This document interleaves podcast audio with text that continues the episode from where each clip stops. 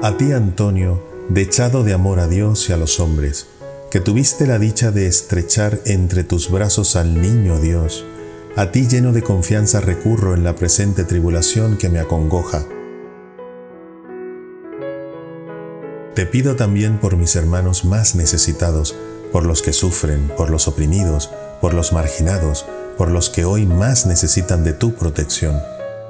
Haz que nos amemos todos como hermanos, que en el mundo haya amor y no odio. Ayúdanos a vivir el mensaje cristiano. Tú, en presencia del Señor, no ceses de interceder en favor nuestro ante el Padre. Amén.